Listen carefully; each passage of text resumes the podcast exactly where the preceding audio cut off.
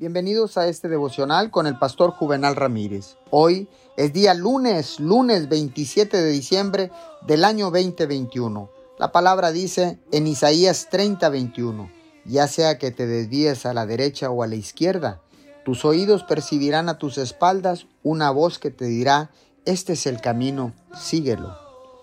Todos necesitamos dirección y guía, especialmente ante una nueva situación. Cuando se enfrenta a un nuevo reto o circunstancia, la primera pregunta que hay que hacerse, ¿es esta la voluntad de Dios para mí? Y la segunda pregunta, ¿tengo paz interior sobre esto?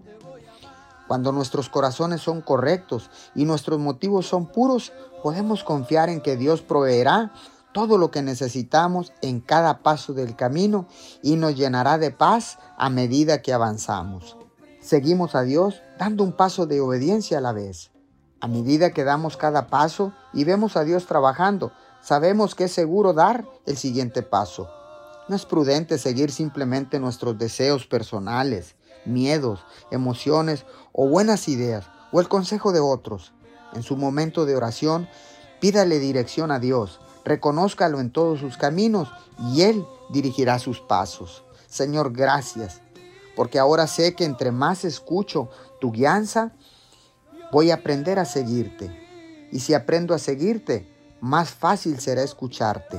Te damos gracias en el nombre de Jesús. Amén y amén.